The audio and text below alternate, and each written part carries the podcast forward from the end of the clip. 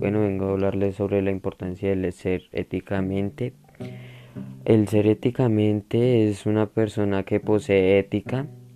Eh, se puede decir que va a ser una persona íntegra, completa y capacitada para enfrentar las distintas y diversas circunstancias que les ofrecerá la vida, teniendo éxitos en cada uno de ellos.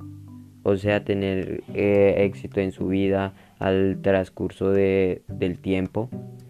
Em, o sea, permite mantener un estado de bienestar personal en todo momento lo cual a mí yo digo que, que la importancia de la ética en la vida, eh, en la vida cotidiana puede aplicarse a la vida personal de alguien que contempla o no o, o, solo sus relaciones con la familia, que no es solo con la familia, sino con amigos y la, y la pareja, sino también sus relaciones consigo mismo y la forma en que actúa.